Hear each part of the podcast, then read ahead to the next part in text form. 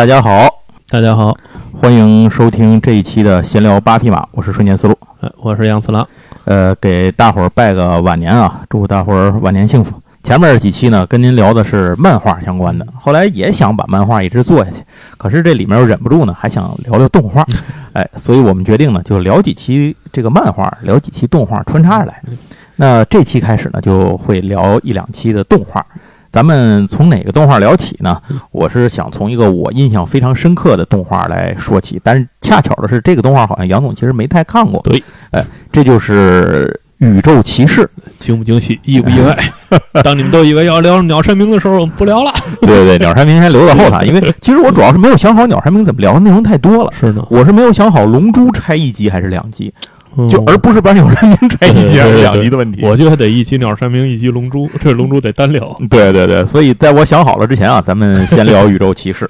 那宇宙骑士这个作品呢，其实是我在上初中的时候在电视台看的，当时天津这边演，我现在已经想不起来是哪个电视台播的了。但是最早我从网上查到呢，它是由这个广州电视台的节目传播中心于一九九四年六月份引进译制的。但是呢，它是七月六号在杭州电视台晚上八点零二的这个档首播，嗯，呃，就是说它是广州引进译制，然后在杭州首播的。那但是天津得九五年了，我不知道，但天津一定是没有杭州台的。天津是一是是一直是上星之后才能看见杭州台吧？就这多少年里是没有杭州台的，所以我一定不会在杭州台看的。我印象里头是在天津台看的。但是这要是天津台放，以天津台的这个一贯的发挥啊，引进应该是比较靠后。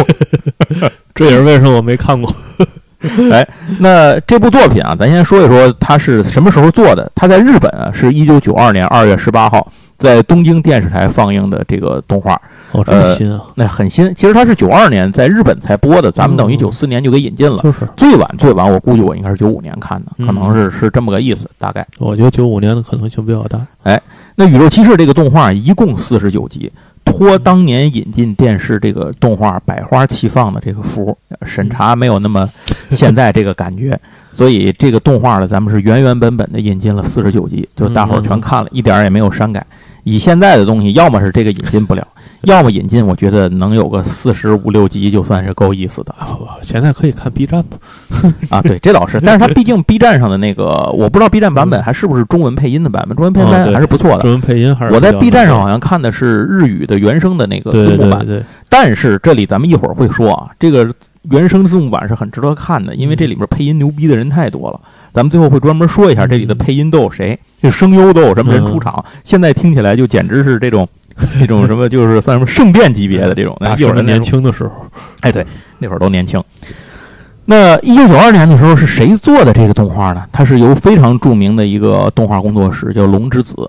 呃，以后我们的节目里头应该会不知道多少次将提到这个工作室，所以我们在这儿先简单的说一下。它其实有点像我们在说漫画的时候绕不开集英社一样，小学馆、集英社这些都绕不开。那你做动画的时候，肯定就绕不开的就是龙之子，你尤其是那个年代的动画里面。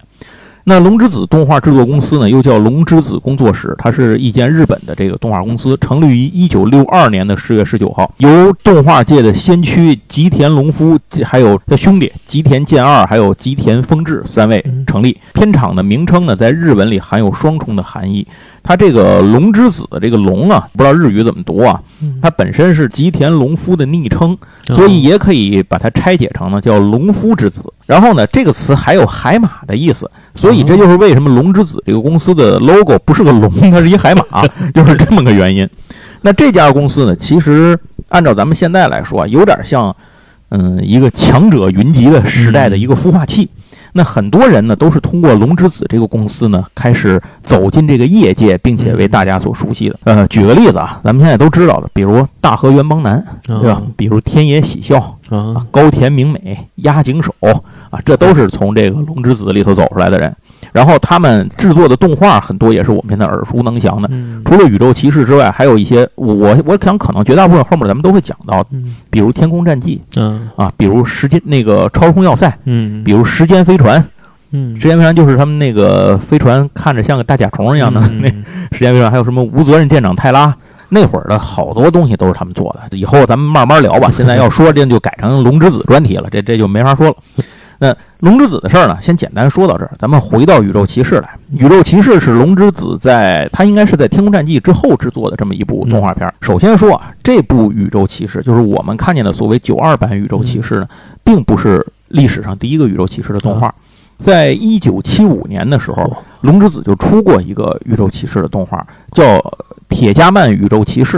我们就把它简称为七五版吧。但是这个七五版呢，除了给九二版带来了制作灵感和原本的一些这种基础上的一些东西之外，剩下的是毫无关系的一个作品啊，没有什么关系。精神续作，哎，精神续作，呃，算是再利用吧，我觉得是再加工，不能叫重制版，哎，完全不重置 啊，叫再制版吧，应该这么说。又做了一个，对。七五年的这个版本里头有很多不一样，就最基础的根儿呢，就是这个宇宙骑士啊，它就是地球人造的。嗯，然后里面不有一个变身用的机器人叫白卡斯嘛，也是一开始就需要这个机器人变身。然后这些东西呢，它比如白卡斯啊、宇宙骑士这种概念被保留到了九二版里，但是其他的就完全都重来了，用了人设。哎，另外要提一句的就是在第这个动画一共是四十九集嘛，TV 版，在第四十八集里面，其实有让七五版的角色出场，就是做了一个致敬。致敬。九二年版的宇宙骑士，这个它好像直接翻译过来里头以后这个铁加曼，叫铁加曼利刃，就是这个这么一个称呼。但是咱们呢就直接叫宇宙骑士，把它后面那些都省掉了，这个简称比较好说。这个故事讲的呀是一个纯科幻的作品，联合地球历一百九十二年，这个其实是在设定里面好像它是有提过的，就是在我们现在用的公元历结束了以后用的这么一个历法。叫做联合地球力。一九二年，一种神秘的宇宙生命体叫拉达姆进攻了地球，地球就溃不成军啊，被打的完全打不过这种怪兽。这个怪兽看起来像是巨大的蜘蛛一样的这种绿不拉几的怪兽。但是奇怪的是呢，当他们到了地球上之后，一段活动一段时间之后呢，就会变成一种植物体，完全在那儿固定下来，变成拉达姆树。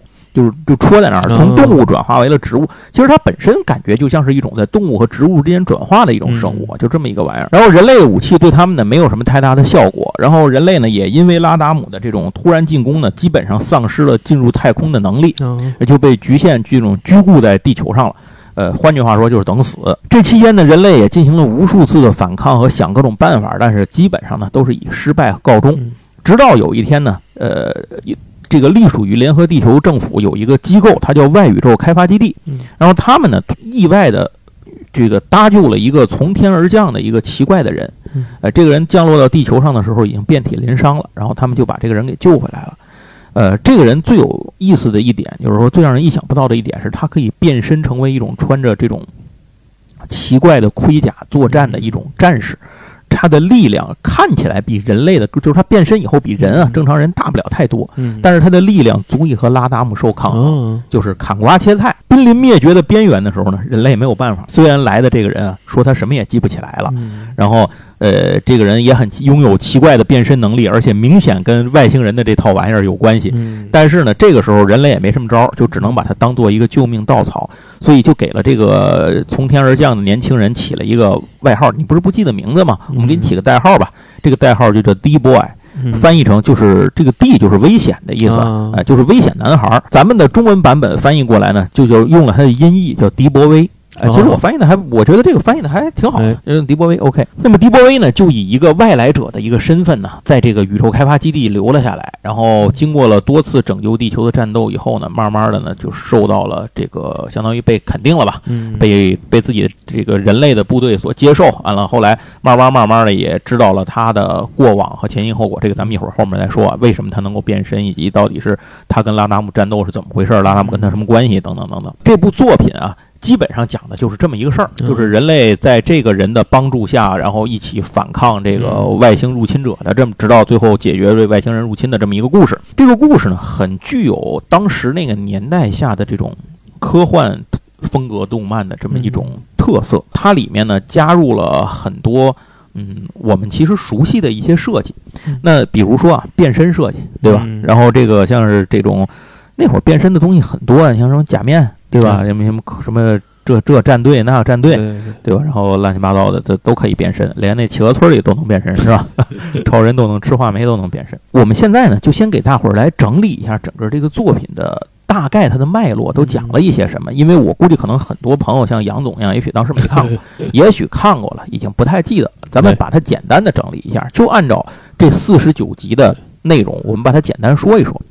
首先，这第一集就是飞翔天际的超人。刚才我讲的这段前面那些东西，基本就是第一集的事儿。这个人落到地球上以后，他做他醒了以后做的头一件事是什么呢？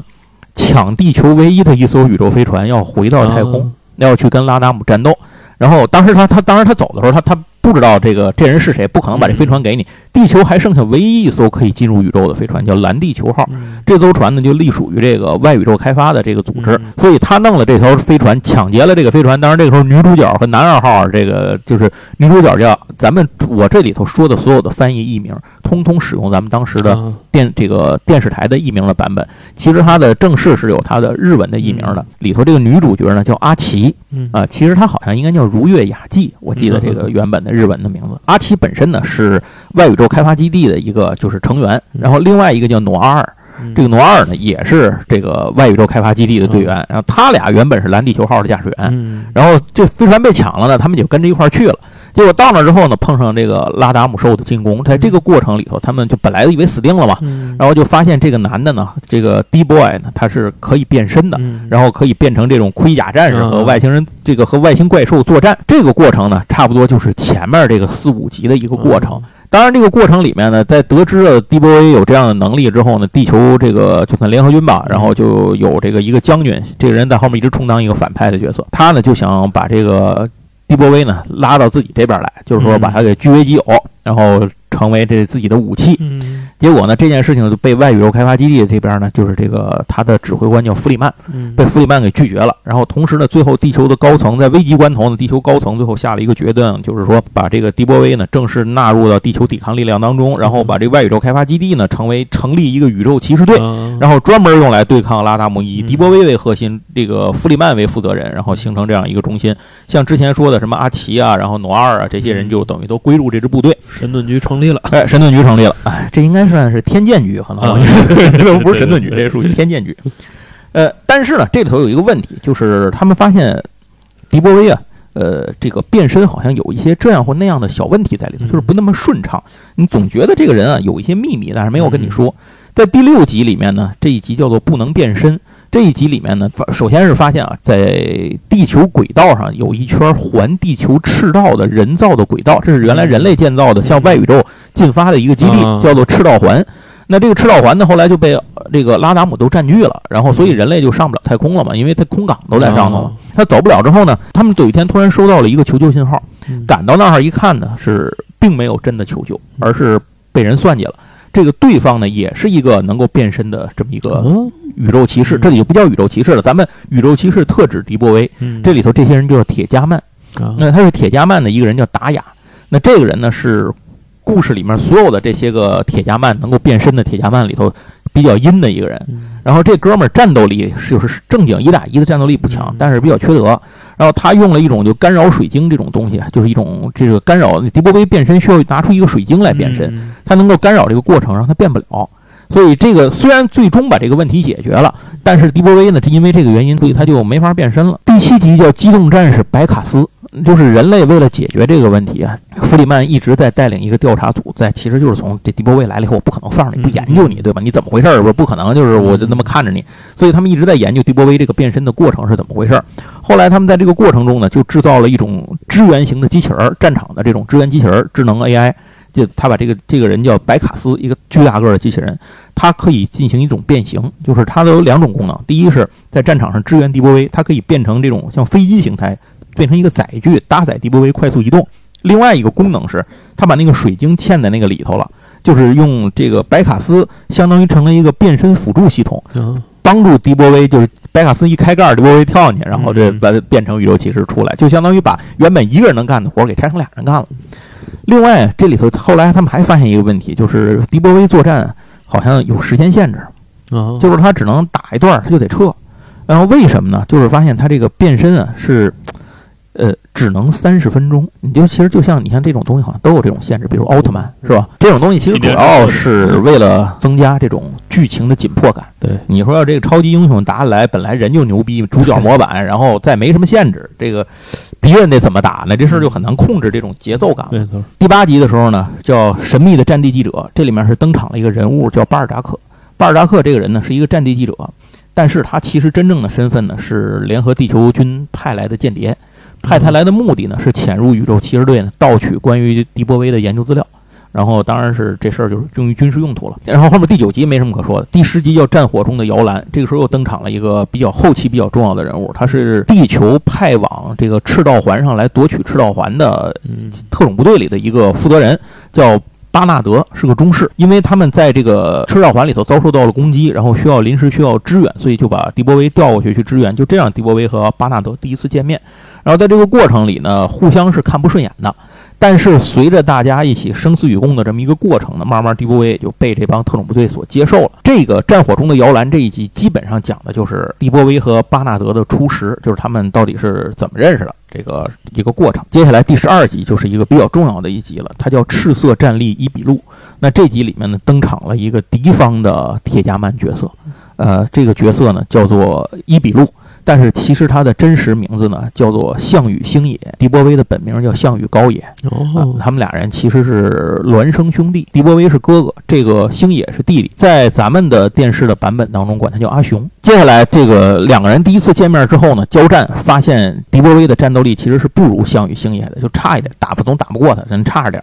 可是这个项羽星野没有杀他，因为他好像发现他有什么问题。于是，在第十四集的时候呢，就出现了这集叫恶魔兄弟。这集是什么意思呢？就是告诉你，迪波威变身超过了三十分钟，到底会怎么样啊？最后在这一集里头呢，就是因为项羽星也利用了他这个弱点，让他变身超拖过了三十分钟，结果就是迪波威失去了自控能力，敌我不分，见谁都杀。啊，就就变成一个很熟悉的设定。对，暴走嘛，现在不就咱们都熟嘛，暴走。接下来在第十五集里头，恶魔复苏这一集里面呢，人类亲自验证了一个就是完全失控版本的迪波威到底有多牛逼。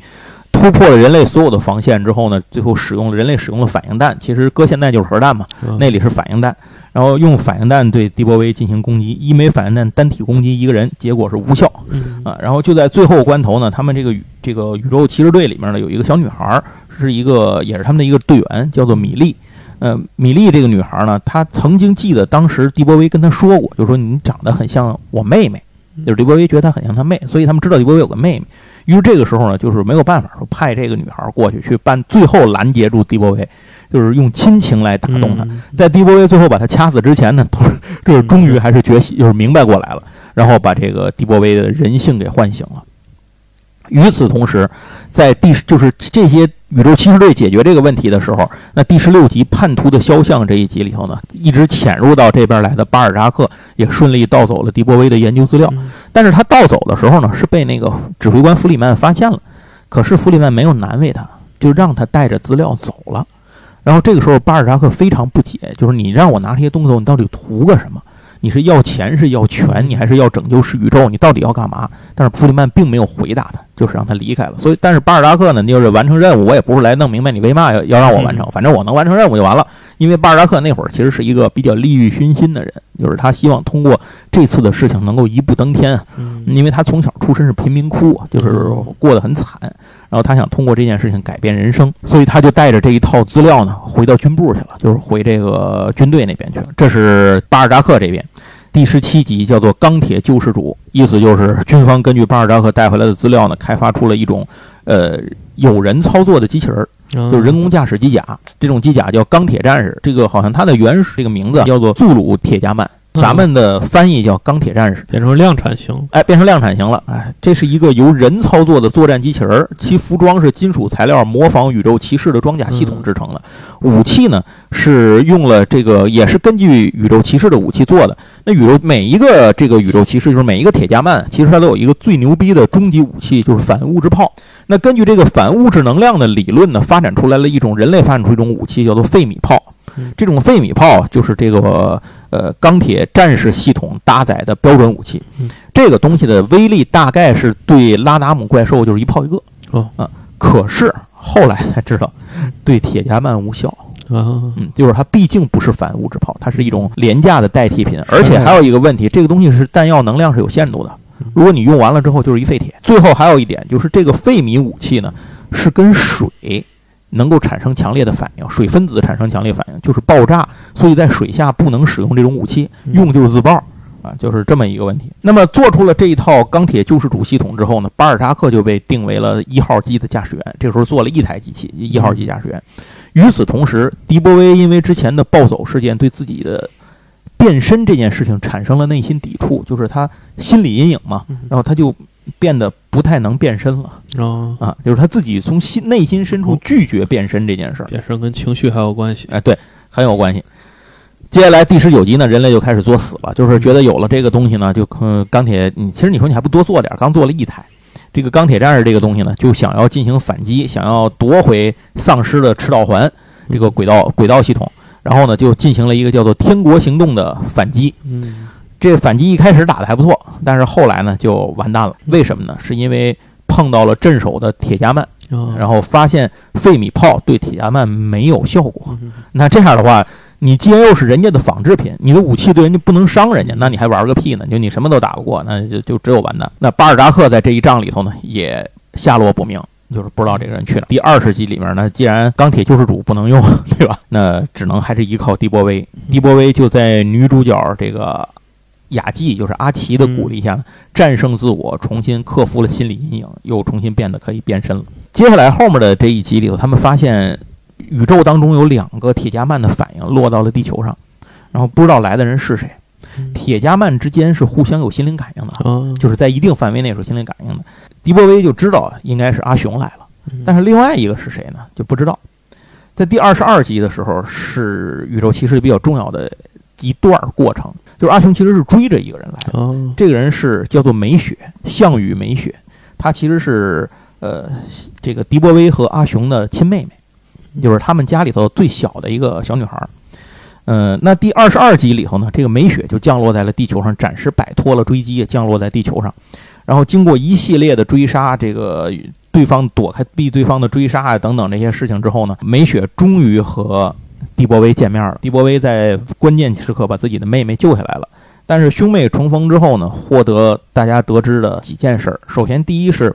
梅雪告诉大伙儿说：“这个你们以为拉达姆的基地在赤道环上，其实不是。拉达姆的基地呢，月球的背面。赤道环只是他们进攻的一个中转站。第二个问题就是呢，大家通过美雪的对话和这些故事呢，是和这迪波威的这些往事呢，知道了过去到底是怎么回事儿，就是这件事情的过去到底是怎么回事儿。其实这个事情的过去是这样的，在拉达姆没有入侵之前。”人类有一艘宇宙飞船是前往木星探查的一艘宇宙飞船，那这个飞船的指挥呢是就是蒂波威他爸爸以及他们的一家子，就是他父亲三个儿子，就是除了项羽高爷，也就是蒂波威之外，还有阿雄，就是项羽星野之外，然后还有一个项羽剑物，他是大老大大哥，然后还有他们嫂子，等于就是项羽剑物的未婚妻方丽，他们是准备到土星轨道环的时候举行太空婚礼，然后同时这个船上还有其他的工作人员。在他们靠近木星轨道的时候，被入侵的拉达姆舰艇所捕获，然后呢，所有的人都被拉达姆的那个就是那个拉达姆树给吞食了，改造成了铁甲曼。就是拉达姆生物其实是一种，并不是我就是人类在地球上见到那种大型的怪兽，那些都是他们的一种表现形式。他们真正的本体是一种特别脆弱的小个的寄生兽，他们就寄生在人体的脊椎当中。哦，然后这些。拉达姆生物控制侵略其他星球的方式，就是在那个星球的原始生物身上寄生，然后发挥成更强大的战斗力。重组，哎，就是个重组。然后他们对人类的寄生之后的结果，就是会产生铁加曼。可是呢，铁加曼的这种就是这种相当于宇宙骑士吧，就这种战士的诞生的要求是很高的，不是所有的素体都能够成为铁加曼。如果你的体格、体能啊、心智啊不淘，就是这种不达标，就会在改造过程中呢被淘汰。然后养分被吸干呢，就死了。然后或者呢，是因为排斥反应被吐出来。但是你的身体呢，也被改得七零八落。美雪就是这样一个不合格的素体，它就是因为排斥反应被从那个就是那个改造的那个里头给给排斥出来了。因为改造的过程导致梅雪体内的所有的鸡藤都已经七零八落了，人生其实已经就是命不久矣，可能活不了都不是几个月的事儿，就都没没几天好活了，一个命不久矣的这么一个状况。所以兄妹相逢呢，又等于其实就是得知了自己妹妹即将去世的一个死讯。然后这里面大家还知道了几件事儿，就是为什么迪波威没有变成铁加曼的那个，就是你都是铁加曼，凭什么你能不受控制呢？就是你能够帮着地球打架呢？是因为在迪波威完全接受调制完成之前啊，他爸爸当时是第一个不合格的被排斥出来，因为太上岁数了嘛。他爸排斥出来之后，他爸就发现这个这个情况了，所以他爸。把他那个培养囊那种改造囊给给打破了，把他给救出来了。在他最后完完成这个寄生的这个改造之前，只是把他的身体能力改造完了，没有寄生改造他的这种意识的时候，就把他给放出来了。所以迪波威其实是一个半成品，啊，就是这么一个原因。其他那些人才是真正的完成品。也就是说，这就是为什么迪波威有种种限制身上啊，比如什么变身时间啊，然后战斗力总是比人家少，好像欠点这个差点那个呀，人就这么总有这些问题，就是因为他是个残次品，其实是这样。而在对方看来，迪波威是一个叛徒，就是你明明拥有了铁甲曼的能力，就是他，你已经你是一半成品，你就已经比好多人牛逼了，那你要是一个完成品得多牛逼啊，是吧？那你为什么？这个背叛我们，这里头要说到拉达姆这种生物的寄居控制，它不是给你洗脑，就是它不是把你的记忆抹了，然后改成另一个人，而是重塑你的世界观啊。那就是说，把你它相当于我个人理解啊，这是相当于在你体内就是大脑当中建立了一个过滤网，你这个过滤网啊会导致你过去所有的记忆都保留。张三是张三，李四是李四，跟你什么关系你都认识，是你爸是你妹你都知道，但是呢，对于你来讲。如果他们不是铁加曼，那么他们就没有任何存在的价值。嗯，就是在你的世界观里，他们跟你不是一种东西了。就像人和蚂蚁一样，你不会觉得踩死一个蚂蚁有什么道德上的问题。更相反，蚂蚁占据你们家院子，你会把它都弄死的啊。那他对于铁亚曼来讲，他就是这么一个意思。然后对于他们来讲，爱恨情仇这些东西都有，只不过他们只对自己的同族拥有这些这些东西，而对同族之外的人类，他们不认为再具有这些东西了。他们已经变成超人了。哎，就是这样。所以其实你想，超人里头，蝙蝠侠不一直也是担心超人有一天会变成这样？其实就是这这个设定嘛。对，就大概就是这感觉。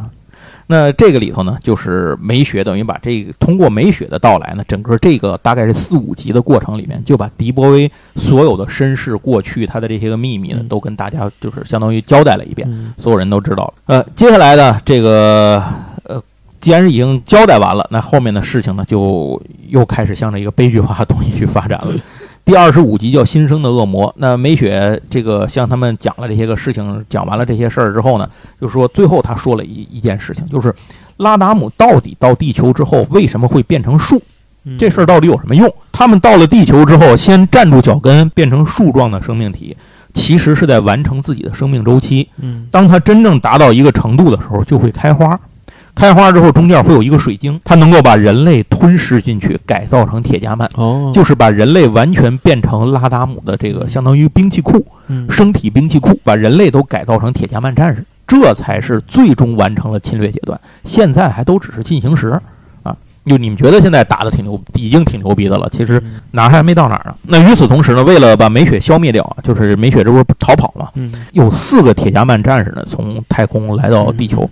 除了阿雄之外呢，还有其他的几个人。这几个人咱们回来再说，都在这儿不太重要。总之，结果是为了掩护大家撤退，这个过程当中同时发生了一件事，就是地球那个一开始想抢迪波威那个将军，包括派巴尔扎克来偷东西那个人，就是那哥那叫高杰中将，他呢。演打算用叫超级费米弹去直接把这个赤道环击毁，然后就从而把这个就是拉达姆所有都击毁。但是这里有一点，首先它基于的前提是错误的，他们军部一直认为赤道环是拉达姆的基地，但是这个时候他们已经知道了，弗里曼他们已经知道了月球背面才是他们基地。哦，为什么说他们掉到月球背面了呢？是因为那个他爸爸就是迪波威他爸。在把迪波威放走了之后，最后做的一件事就是把那个飞船调控给坠毁了，直接人为的摧毁了，给他那个飞船飞不走了，就只能坠毁在那个背面。所以他爸临死前干了还挺牛逼的事儿：第一是给人类创造了一迪波威，争取来一牛逼人；第二就是把那个飞船停在那儿，争取了时间。那干了这么两件事儿。呃，那如果要击坠赤道环，你首先说你上面真要是能把拉达姆全灭了，也则罢了。你首先你就灭不了。然后如果赤道环被击毁，它不是被气化了，它是最终会坠落到地球上来。那些碎片坠落地球会导致上亿人的死亡。但是这个时候呢，这个中将呢就认为你们这些人，弗里曼，你们是嫉妒我的，想能成为救世主的这样一个机会。嗯，不，你们都在骗我。就是我无论如何东西也造出来了，我一定要发射这个这个导弹去击毁这东西，这个计划一定要实施。最后他把这个东西真就发射了。那为了阻止这件事呢，只有派迪波威过去。所以迪波威过去把这个已经发射的超级费米弹击坠。那么它在等于它在地面地表就爆炸了嘛？爆炸之后就把发射它的联合军总部直接抹除了，从地图上连着这个高阶将军带着一堆人就全都完蛋玩蛋去了。可是另一边，那四个宇宙那铁加曼已经杀到了，所以这个时候没有办法的办法的情况下，美雪就变身了，就是充当了诱饵去吸引这四个人。当然，美雪作为一个被淘汰的残次品，她不是和迪波威不一样，迪波威是半截被人拽出来了，美雪是真不行，而且她已经生命都快到头了，所以她的战斗力很低，最终呢就被阿雄他们抓住了。那抓住之后呢？嗯，没有任何的办法。阿雄来那个迪波威来救呢，已经也来不及了。为了能够让其他人撤退，所以这个美雪就选择了自爆。嗯，那这一集里头呢，就是梅雪就选择自爆，然后就殒命于此。后面几集呢，就开始进入了一个相对叙述化一点的叙事化的这么一些个过程。第三十集是父亲的面孔，他讲了努阿尔的过去，就是努阿尔是是家里是怎么回事儿。然后第三十三集呢，叫做《荒野重逢》。这一集里头呢，他们意外的碰到了一个人，就是流落民间、已经务农的巴尔扎克。就巴尔扎克当时从宇宙坠落下来之后呢，就是万念俱灰。然后他当时他的朋友，他一哥们儿就是发小，俩人生死与共，一哥们儿也死了，然后达姆兽给给给杀了。然后他当时就觉得自己弄了，最终弄了这么一套盔甲，做着觉得自己已经是救世主了。嗯，最后发现根本就没有用，所以。完全没有办法的情况下呢，他就感觉这个对未来也没有什么希望了。然后这时候呢，被一个呃，算是一个务农的一个女孩给救了。然后这个女孩叫比露。然后在这个生活的过程当中呢，他当然他也没向他透露自己是谁啊。在这个生活的过程当中呢，巴尔扎克就慢慢的发现啊，原来自己追求的那些想要的那些东西呢，可能就是一些很虚幻的一些东西，就无论是功名啊，是财富啊，是权利啊。这些东西可能都没有什么意义，在此时此刻的自己看来呢，这种平淡的生活反而是自己最追求的。宇宙已经平衡了，我可以回家了，可以回家了。然后没想到你们居然没想到你们还能找着我。一般来讲呢，这个在套路里都不是什么好兆头。呃呃，首先啊，是说被找到的人呢，还是要归队的。嗯，对啊，巴尔扎克呢就带着自己的这个这个就是就是回他就归队了，相当于加入宇宙骑士队。那与此同时呢，比路那边呢，其实已经怀孕了，但是他也知道这个巴尔扎克不是个凡人，就是不是个普通人，他应该有更重要的使命和命运去等待着他去完成。那么他愿意等着巴尔扎克回来找他。啊，他说句题外话，一般立这种旗儿就回不来了。所以比路和巴尔扎克呢，就在这儿就分开了。巴尔扎克就重新回队，但是这个时候他已经不再是当时那个地球军的间谍了。而是彻彻底底的变成了一个想要为拯救人类而战的这样一名战士。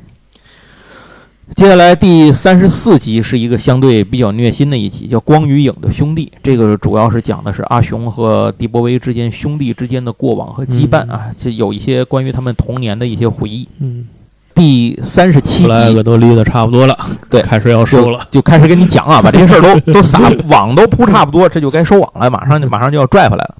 第三十七集被侵蚀的身体，就是迪波威在战斗过程当中啊，发现自己随着变身的过程啊，自己的身体每况愈下。呃，为了查明这种情况呢，弗里曼他们对他进行了身体检查，结果发现他就基本上每一次变身身体就被摧垮一次，因为他没有最终进行完全的那个变那个改造，所以他其实人类的身体是经受不住这种这种一次次变身的摧残的，对身体裂解和重组这种东西他是经受不住的。所以换句话说呢，就是他每次变身呢，就是往自杀迈一步啊。什么时候死呢？不好说。嗯啊，可能下回就死，也可能还能撑两回啊，就是这么一个意思。在第三十八集里面呢，这个为了解决这个问题啊，弗里曼就这个一直他不是在做研究吗？梅雪跟他说了那个变身拉达姆术的那件事情之后，后来他们通过这些事情就想到一个办法，就是能不能通过用拉达姆树来帮助这个迪波威完成变身，因为拉达姆树的最后用途不就是把人改造成铁甲曼吗？最后他们就找到了在地球上唯一一个刚刚已经开了花的铁甲门，铁甲这个不是铁甲门，这个拉达姆树，就把这个东西弄来去研究，因为我发现确实可以。于是他们在阿拉斯加基地，就是这个时候宇宙骑士基地已经被毁，早就被毁了，他们都已经流浪半天了。然后终于到了阿拉斯加基地，在阿拉斯加基地的地下呢，用这棵树帮助迪波威去进行这个叫做，它叫做什么呢？叫超级化。但是这个超级化呢，是一个附加的变身过程，就是它不是标准化该有的，能够赋予这个铁加曼战士以更加强大的战斗力，代价是生命只很。妥妥的就三到六个月，啊，而且变身过程成功率是百分之五十，啊，就是你有百分之五十可能就直接就就死了。这件事情就需要迪波威自己做一个抉择。那迪波威觉得呢，基本上其实对他没有什么选择，那他呢就平静的选择了要进行这个超级化。为了让它进行超级化呢，整个阿拉斯加基地呢进行了就是开始完全围绕这件事情运作起来。它的变身需要几个小时的时间，就是这个改造需要时间。如果到时候它出来了，就是改造成功了；到时候死了，那就是 改造失败了，就是这么一个了。第三十九集《超级战士》这一集呢，是给我印象非常深刻的一集。一会儿后面我还会再再说我印象深刻的几个地儿。叫阿这一集讲的是阿拉斯加基地的防御战，就是有一个铁甲曼战士叫做兰斯，他就发现了这个阿拉斯加基地呢，之后他就赶过来了，然后。想要把这个迪波威在里面杀死，为了阻止他，嗯，这个基地里面呢进行了就是终极防御的这种反这这种抵抗，基本上那里的特种部队的人基本都死没了。然后这个包括之前这个基地的防御的指挥官，就是那个之前咱说的那个中士。然后在最终的防线之前呢，他这个中士以命相搏啊，用信号弹在那个人眼前给打炸了，然后相当于白光啊，然后让那个入侵的那个铁甲曼兰斯失去了几分钟的视觉，以此来争夺了时间，就是在他临死前呢争夺这个时间。虽然说最后悟空正在从界王那儿赶回来，哎，对对对对对，您再说说，呃，乐平上来就死了，然后这个。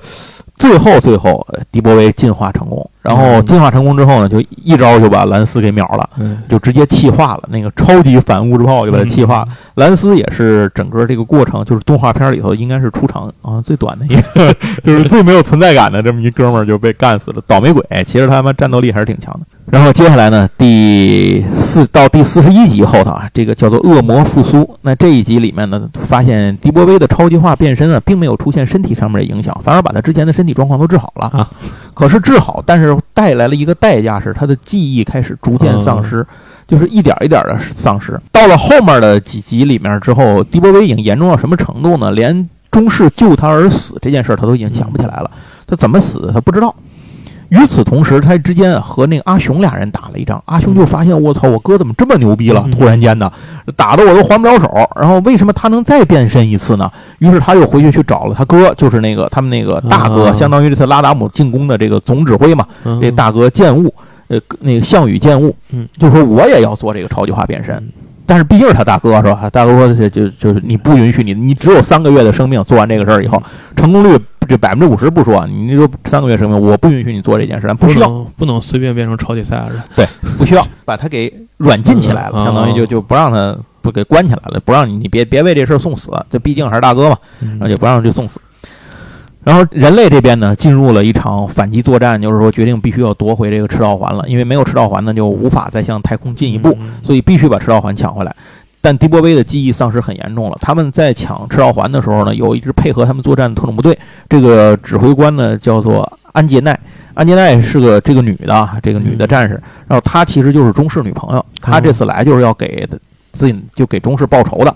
然后在这个过程里面呢，他也发现迪波威记忆丧失很严重，他都不记得这些事儿了。之前这些情况，呃，迪波威也非常担心，就是说他最担心的事情是有一如果有朝一日我忘了我自己对拉达姆的憎恨，那那个时候我会怎么样？就是完全失去了存在的意义，我不能忘了这件事儿，什么都能忘，我也不能忘这件事儿。最后，这个安吉奈呢，当然也就牺牲了嘛，在这个作战过程中。但是他临死之前就跟迪波威说：“他说你就把我当成你的回忆，你一定不能忘记自己的愤怒和对拉达姆的仇恨。”所以这句话呢，其实也贯穿了整个后面这些集迪波威的一个人物的主线，就是说他一点点的丧失自己能够记得住的所有东西，就是说他所拥有的过往的一切都已经一点点就没了嘛，只剩下记忆，现在连记忆都没有了。但是他唯一能够保留的就是对拉达姆的仇恨，就是他只记得这个东西。第四十四集呢，黑暗破近，这一集里头。迪波威的记忆丧失的情况越来越严重了，他已经到了忘了需要通过白卡斯来变身这件事儿。他以为自己拿着水晶就可以变身，他已经忘了有白卡斯存在这个事儿了。所以，当白卡斯让他来变身的时候，很迷茫啊，为什么我变不了身？你是谁？为什么我我这个这个水晶在手里没有用？就是等等等等这些问题。呃，由于这个战斗很激烈啊，虽然说赤道环抢回来了，但是呢，赤道环上面的所有的空港都被摧毁了。铁加万那边呢，不希望让人类还有机会能够去进到月面反击，进一步甚至说是反到太空去进行反击拉达姆的母星，所以他们就把人类去往太空的这个空港都毁了。当然，话说两头啊，另一边地球上的宇宙骑士队其他人这个把蓝地球号还是修好了，这是后来的事情。第四十六集呢，叫做《没有时间的家》，这一集这后面这两集其实就是难得的大战当中的一些平静，相当于是高潮前面的一些铺垫。这一集主要是回忆的东西比较多，那他看到了很多回忆，包括自己和阿雄的一些回忆，然后挖出来了当年自己和阿雄埋在后面树下的那个时间胶囊，然后听到了阿雄给自己的留言等，呃，然后同时呢，这个阿奇和迪波威两个人呢也算是患难之中互诉真情，迪波威也很喜欢他，只是因为这个状况下，大家在今天出门就可能活着回不来的这种情况下，谁也没有去。跟对方提过这件事儿，那么在这儿呢，就终于有机会两个人互诉真情了。与此同时，方丽呢，他把阿雄给放出来了，同时给了阿雄做超进化的工具，就是你愿意做就就去做嘛。然后接下来到了第四十七集了，叫做《即生与死的命运》。这里面呢有几个重要的进度，第一个就是人类研制出了一种新的武器，叫做干扰分光器。这个东西的作用是什么呢？它是强制解除铁加曼的变身，把它变就是恢复成人类状况。接下来下一个就是拉达姆树开始大面积的开花了。嗯，大面积开花又伴随着大面积的吞噬人类，很多人类被吞噬到花中，成为了铁加曼的宿体，等待改造。然后其他的幸存者们呢，就通过这个轨道电梯躲入了赤道环。啊，那蓝地球号也修好了，蓝地球号就带着宇宙骑士队呢前往月球。呃，迪波威没有在这上。迪波威在赤道环上要跟阿雄还有一场决斗啊，还有有个问题要解决。蓝地球号飞往月球的过程当中呢，就遇到了强力的阻击。这个阻击的人就是方力，然后方力也是宇宙骑士嘛。在当时在船上，就是这个整个蓝地球号上只有一台机甲，这台机甲就是那个呃钢铁战士二号机，上面搭载了分光这个干扰分光器。巴尔扎克就说说我我来解决这个问题，说你们问我来解决。然后这个。结果没想到，这个分光器不如想的那么好用，就是几炮打上之后，确实起到了裂解的作用。可是不是像他们想的那样，就是打上一炮，啪，你的盔甲就散了，人就在真空就死了，就就完了，没没没有那么容易。就是对方相当于你能对他造成一些伤害，仅此而已。你可能需要很多很多发这个分光器的这个这个。东西打在他身上之后，才能解除变身。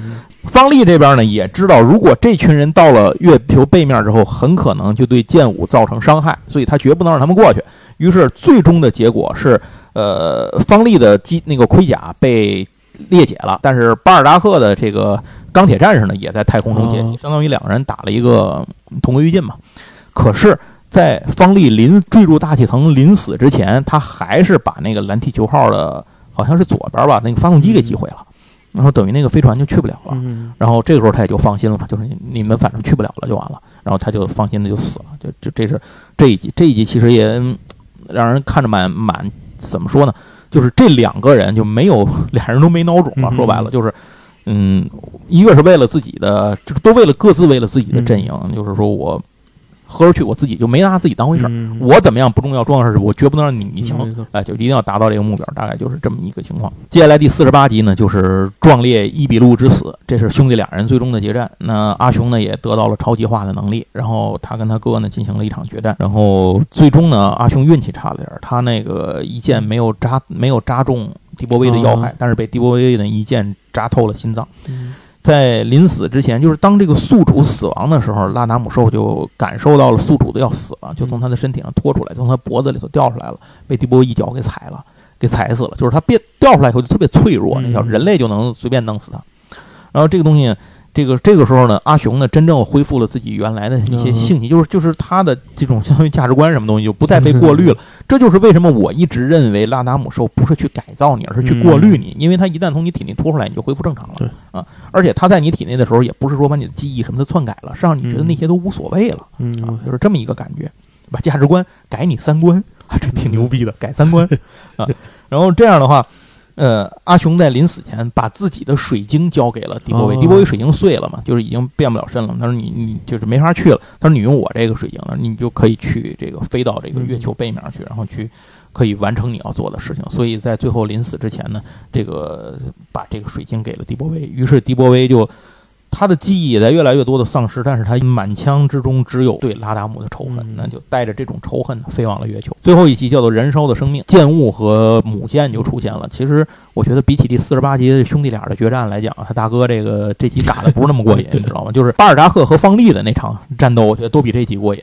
呃，这集里头就是他大哥变成了一个超级巨大的这个铁甲曼，就是跟那个母舰合在一块儿了，有好多像触手一样的东西飞出来来攻击他们。为了救迪波威。白卡斯也被击毁了，就是被击碎了。白卡斯，嗯，相当于大家都已经到了破釜沉舟的境地。就是说，如果这次没打赢呢，也就没有机会了，后面就没机会了。但最终呢，还是，呃，剑雾呢，还是被迪波威的这个就是超级进化之后的攻击给击毁了。迪波威侥幸生还，坠入大气层。在故事的最终的结局呢，就是夕阳之中，海边，然后一个小屋子旁边，已经剪了短头发的阿奇推着一个轮椅，这个轮椅上坐的就是迪波威，就是迪波威基本已经没有什么生理机能了，快就植物人了，有点那个感觉。然后呢，再陪着他看着这个夕阳西下、海边的美景，故事最终结局。弗里曼也当时也在现场嘛，就是弗里曼就说了这么一段话。弗里曼就说：“不能以忘记这种东西来逃避现实，就是作为一种逃避，这是不行的。但是呢，只有迪波威有这个权利。如果这个世界上真的有神的话，那这可能就是神给迪波威唯一的一点安慰，因为他过得太太惨了。相当于迪波威这后面这所有的战斗，最重要的战斗都是在和自己的最至亲至爱的人作战，他们。”他就是因为自己没有丧失理智，反而需要保持理智的情况下，一个一个把这些人都杀了。嗯，包括自己的哥哥、自己的嫂子、自己的弟弟的，然后看着自己妹妹自爆死，然后还有自己以前的什么老师什么乱七八糟的，因为他们都在那个船上嘛，他们一家，包括他们那个工作人员都是属亲朋好友嘛，就是，所以这就是为什么宇宙骑士有个外号叫户口本战士嘛，就是整个全全死绝了嘛，就是大概就是这样。那剧情呢，基本上就讲完了。简单的说说这个里面的几个事儿。首先，第一个就是《宇宙骑士》看《宇宙骑士》，你要做好心理建设。嗯呃，当年看了就看了。如果您现在想要补番的话，这个戏特别的虐心。这一家子的人，从他爸项羽孝三开始，到底下剑雾，到高野，到这个新野，到美雪，然后方力等这一群人，一个一个死，一个一个死，而且他们都是在互相的。拼杀而死，并且都是为了自己认为对的东西去坚持这些东西来做的。那在这个过程里面呢，你就感觉这个好像没什么好事儿。那迪波威这个人，就是说他。作为男主角，他唯一的意义就是说，他保持理智和这种保持着自己理这种理念的这个东西的唯一的带意义，就是说要一个一个去手刃自己的亲人。嗯嗯，就这件事儿感觉特别孤独和无助，可是也没有什么办法。其他那些人，像阿奇也好像米莉也好像周围这些人也好，他们其实没有真正意义上的能够帮他去做些什么，而是说最多是在他的精神和心理层面上做一些分担。可是最终真正要面对这些事儿的还是迪波威、巴纳德中士。当时在。第一次见完迪波威之后，后来他自己坐在那儿喝酒，他说了这么一回话：“他说那个孩子有一双看到过地狱的眼睛，啊，就是这个意思。就是迪波威已经没有什么，他对活着没有什么欲望，他活着就是为了报仇，就就这么一个事儿，把拉达姆清干净，就是干这么一件事儿。这个故事的过程，我觉得可以整个用四个字来形容，叫玉石俱焚。最终没让他死还不错啊，这这个就算还给了个机会，没让他死。迪波威这个人是一个非常悲剧化的英雄嘛，刚才咱你也能听出来啊，他里面这个人的性格，包括坚强也好，决绝也好，包括。果断等等这些东西都是不得已而为之的，不是他自己想要这样，就说他是成为了一个英雄，可不是他想去当这个英雄，就是。无论是拯救也好，说救赎也好，还是说复仇也好，这些东西其实都混在一起，是无法剥离开的。甚至包括最后白卡斯的死，我觉得那个过程，当时我真的看哭了。我是我那会儿小，也看哭了。我觉得非常感人。虽然白卡斯是个机器人，但是他很多时候更胜于一个人。对于蒂博维来讲，那个白卡斯的意义是不一样的。那蒂博维虽然说有一种自我牺牲、拯救苍生的这种大无畏的精神，但这个不是他选择的，这是他命运强加给他的。他自己在这个过程里也经常有什么迷茫啊、彷徨啊、抑郁啊，甚至说是一种想要去逃避。但是他其实没得可逃，就是他想他去当英雄也好，他拯救世界当救世主当什么东西都好，这事儿都不是他自己想干的，是他没得选，就你不干也得干，你根本就你认怂没有你认怂的机会，你哭也不管用，你就只有死磕到底，你就没有别的退路了，大概就是这样。被裹挟着了，而且先走。对，而且还有一点，我觉得其实以这个戏的尿性啊，就是最后是迪波威变成一个植物人一样的状态。如果他没有丧失战斗力，嗯，如果他还活蹦乱跳的，我觉得地球政府最终不会让他好过的。对，最后胜利的是农民嘛？对，这七武士死了四个，然后那胜利的只有只有农民。对，就是你匹夫无罪，怀璧其罪。对，你本身在你把这些外来的危险消灭了之后，你就是最大的危险。你们这些都不重要。所以最后，我觉得那个弗里曼说的那句话，就是说他他能够忘记这些东西，对他来讲是一个神对他的。奖赏吧，一个安慰，我觉得多少也有这个意思。如果他当时真的还有战斗力，还有什么的话，人类政府最后不会放过他的。这个里头呢，就是相当于迪波威燃烧了自己的一切，为未来的人类的这个生存呢，呃，照亮了一些可能性。呃，就是这样。这个故事里面有很多剧情让我觉得印象非常深刻，就时至今日我印象非常深刻。刚才大概都其实都说到了，第一个就是梅雪自爆的那个那个情况，那小姑娘真的是。嗯，相当于她最爱的哥哥，嗯嗯，在临死前虽然见着了，但是她自己也就生命也走到头了。追杀她的人也都是她的亲人，折磨她的人都是他亲人，见到她想救的人和救了她的人也都是她的亲人。然后最终她什么都没办法改变，她能做的一切就是最后选择自爆。那接下来还有一个让我觉得特别感人的，就是那个阿拉斯加基地那攻防战嘛，那个巴纳德中士他们就是那一集里面真的是。那铁加曼进来之后，人对他是没有，你想反应弹都没用。但是特种部队队员那些队员就是为了，那哪怕拖延他一秒钟，就马上会选择，比如说拿手榴弹自爆啊，或者什么这种。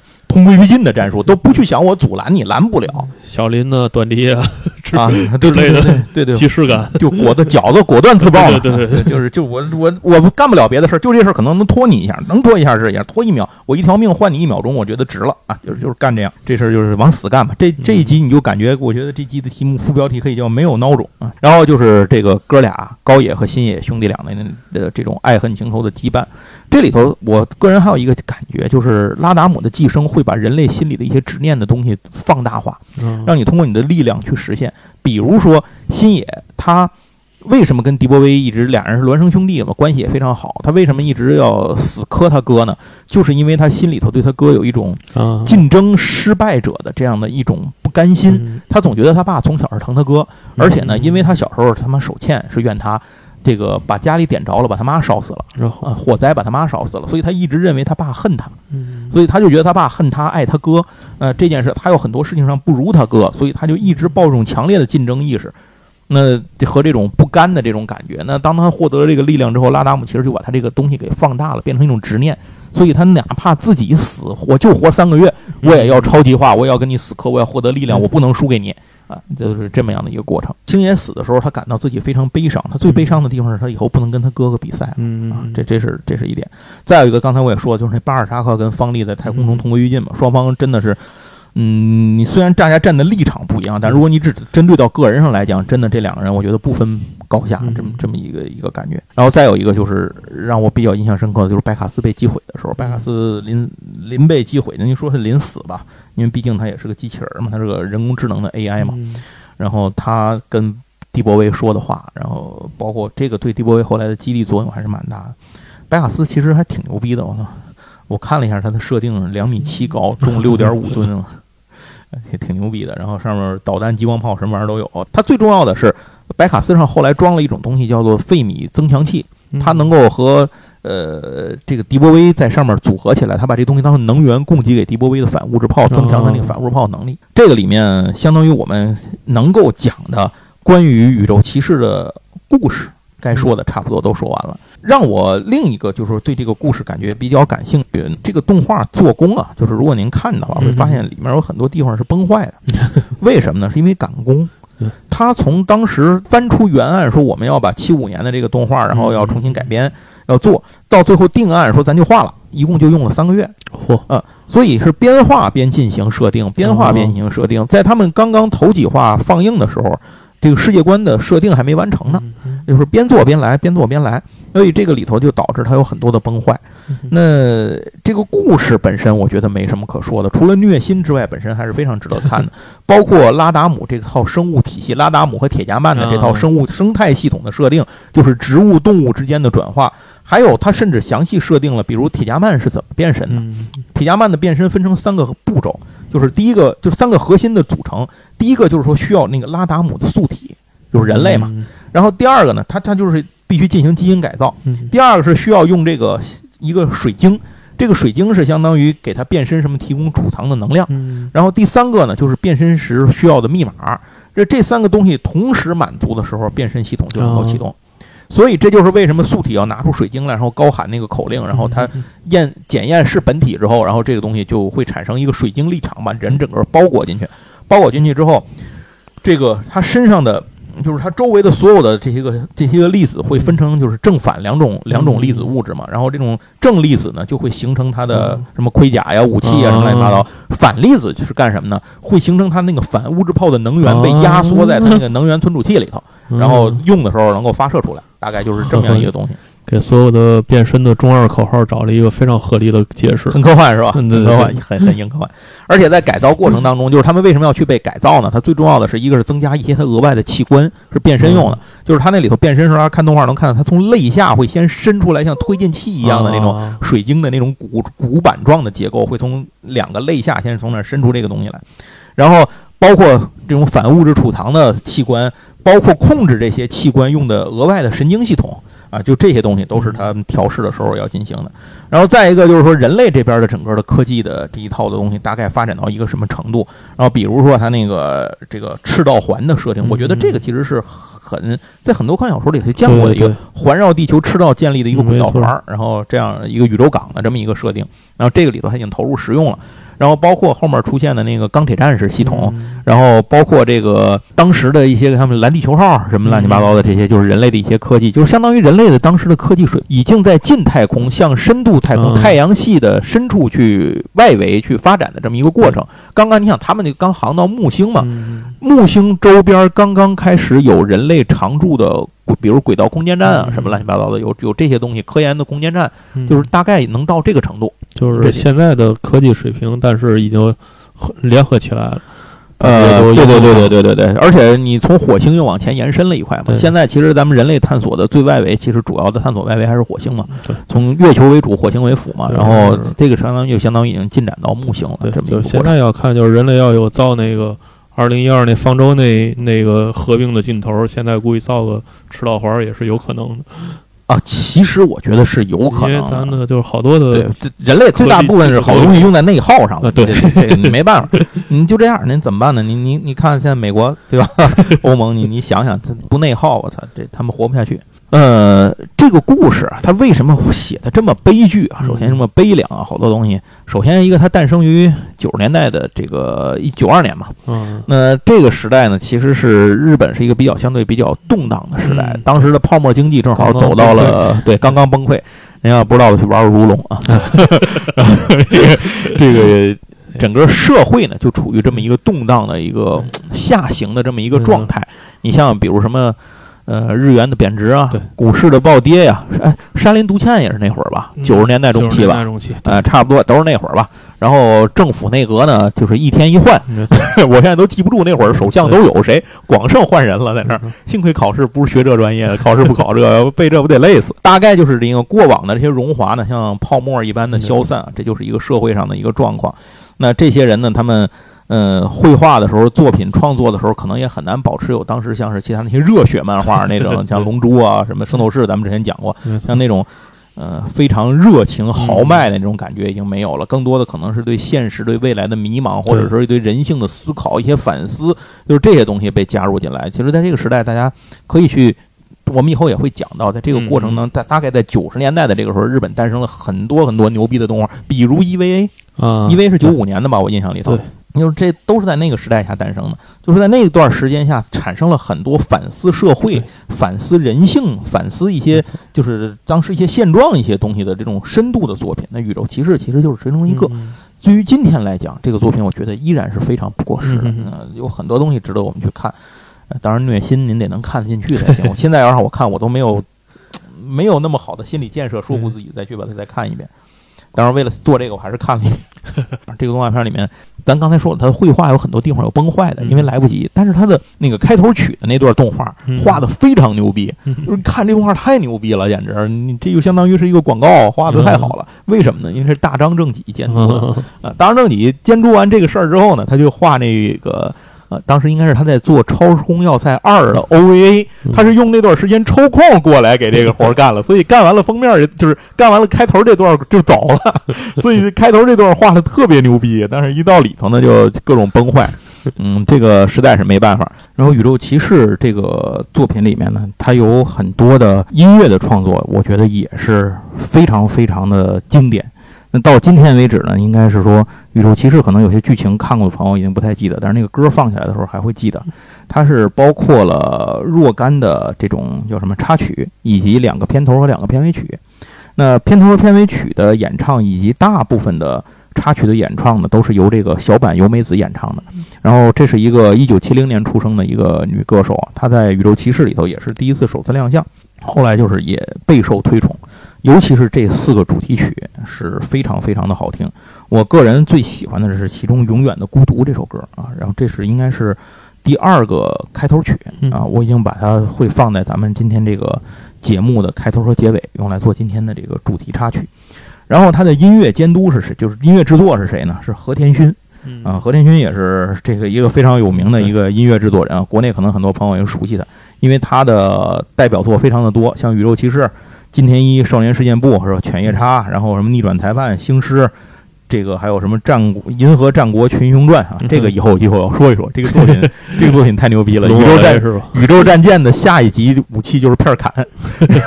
然后还有像《罗德岛战记》《英雄骑士传》《三乘三只眼》《新吸血姬美希》等等等等。他还跟国内的网游合作过，那个《秦时明月》。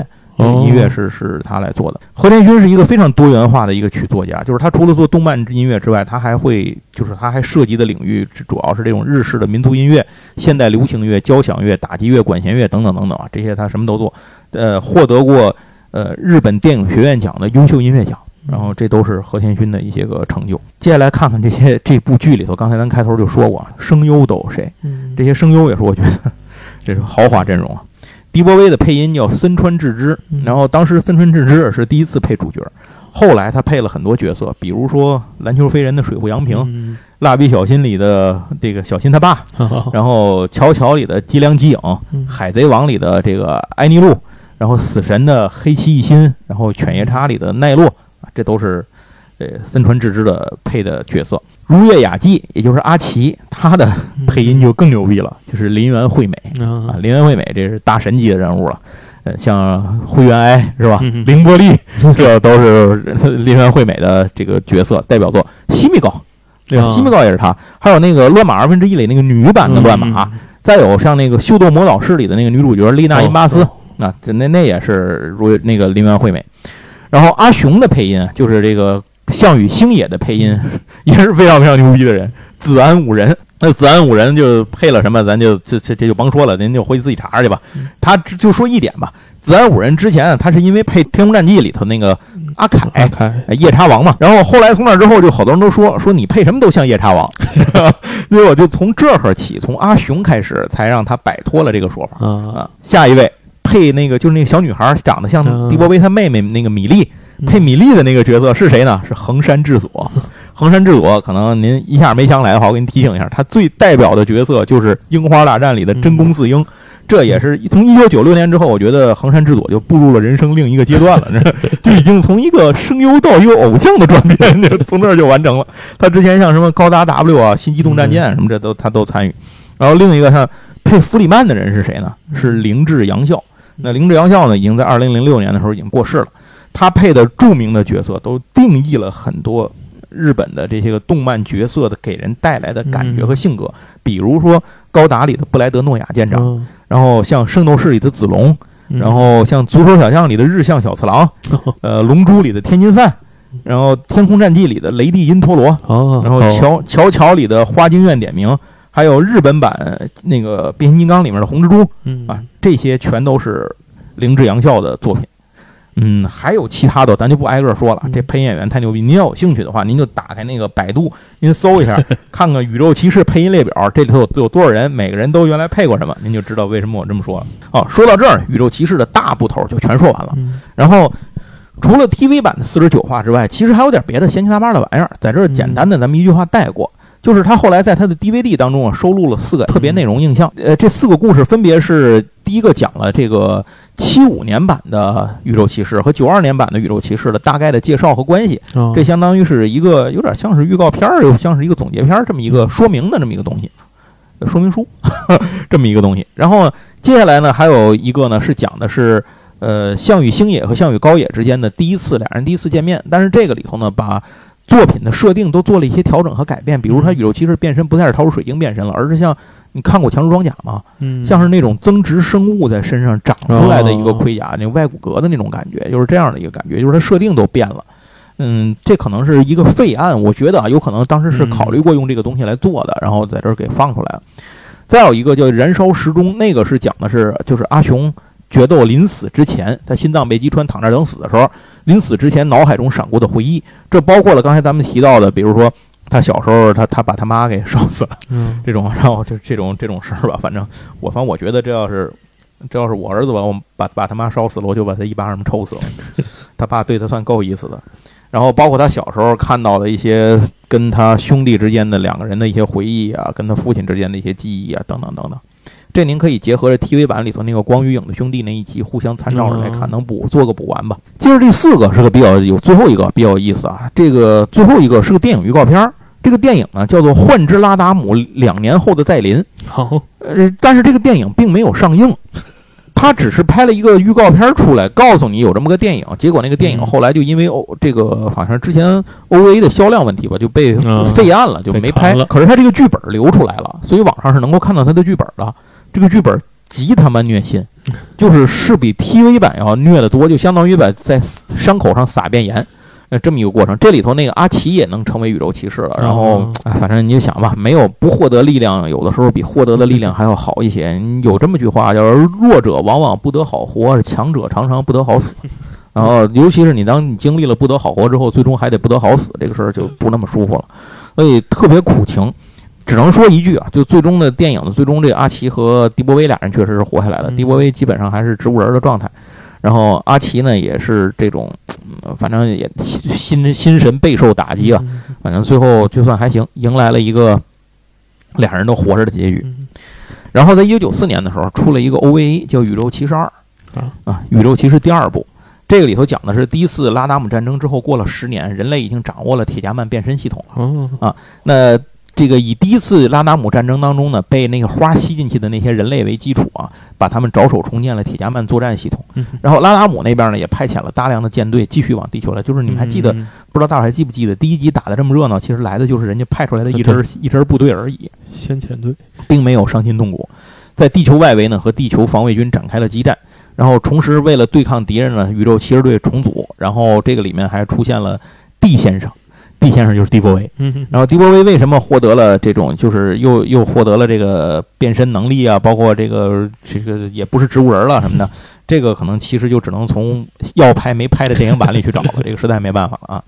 然后着手组建了一个新的铁甲曼的一个部队，然后展开了战斗，大概就是这么一个事儿。宇宙骑士本身这个所有的这个体系下呢，除了我们刚才说的这个动画之外，还包括有像游戏，然后漫画、小说、设定集，然后音乐专辑。呃，等等等等，如果您玩过《超级机器人大战》的话，有两代里头，我印象里头，迪波威是有登场的。嗯，亲儿子级别的待遇，就属于那种 高移动、高回避、高攻击，还有超强 MAP 兵器的这么一个角色。而且，呃，悲惨的宇宙骑士的剧情故事在《超级机器人大战》当中是可以重写的。嗯啊，给了大家一个重新给他们人生的机会。我我觉得这个还挺不错的。另外，就最后说一句吧，就是玩具。就是当年万代出了迪波威的这个系列的拼装模型，嗯，可能也是九，它是九二年出的动画吧，它可能就是不是九二年就是九三年这个模型就出了。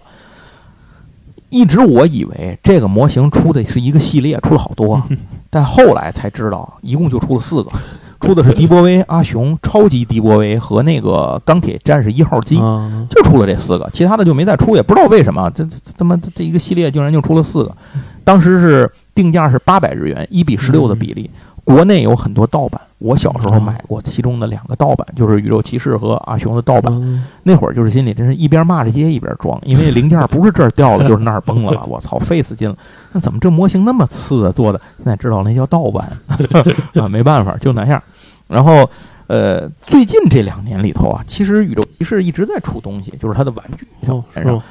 九几年的时候就开，就就到现在这个二几年、二一年了，这个过程里头一直在不停的出，尤其在零几年，你像那个万代旗下的那个魂系列，然后什么的都都出过这种宇宙骑士，包括白卡斯什么的都出过，呃，还有其他的一些品牌也都出过宇宙骑士的东西，但是有一个特点，只出主角不出其他角色，就是让你没法凑套，我就特别想骂街，你知道，你要么你就全出了不行吗？要么就别出了，都出这几个，你也出这俩，你也我也出这俩，这他妈有什么意思啊？不知道。在前两年，就去年吧，还是去去年，可能可能就是二零二零年吧，《千之恋》出了迪波威。我个人认为这是个试水的作品。如果你觉得行，我们就把这个系列出下去。它的人民币定价大概是八百多。嚯啊！但是不行，好像被骂的挺惨的。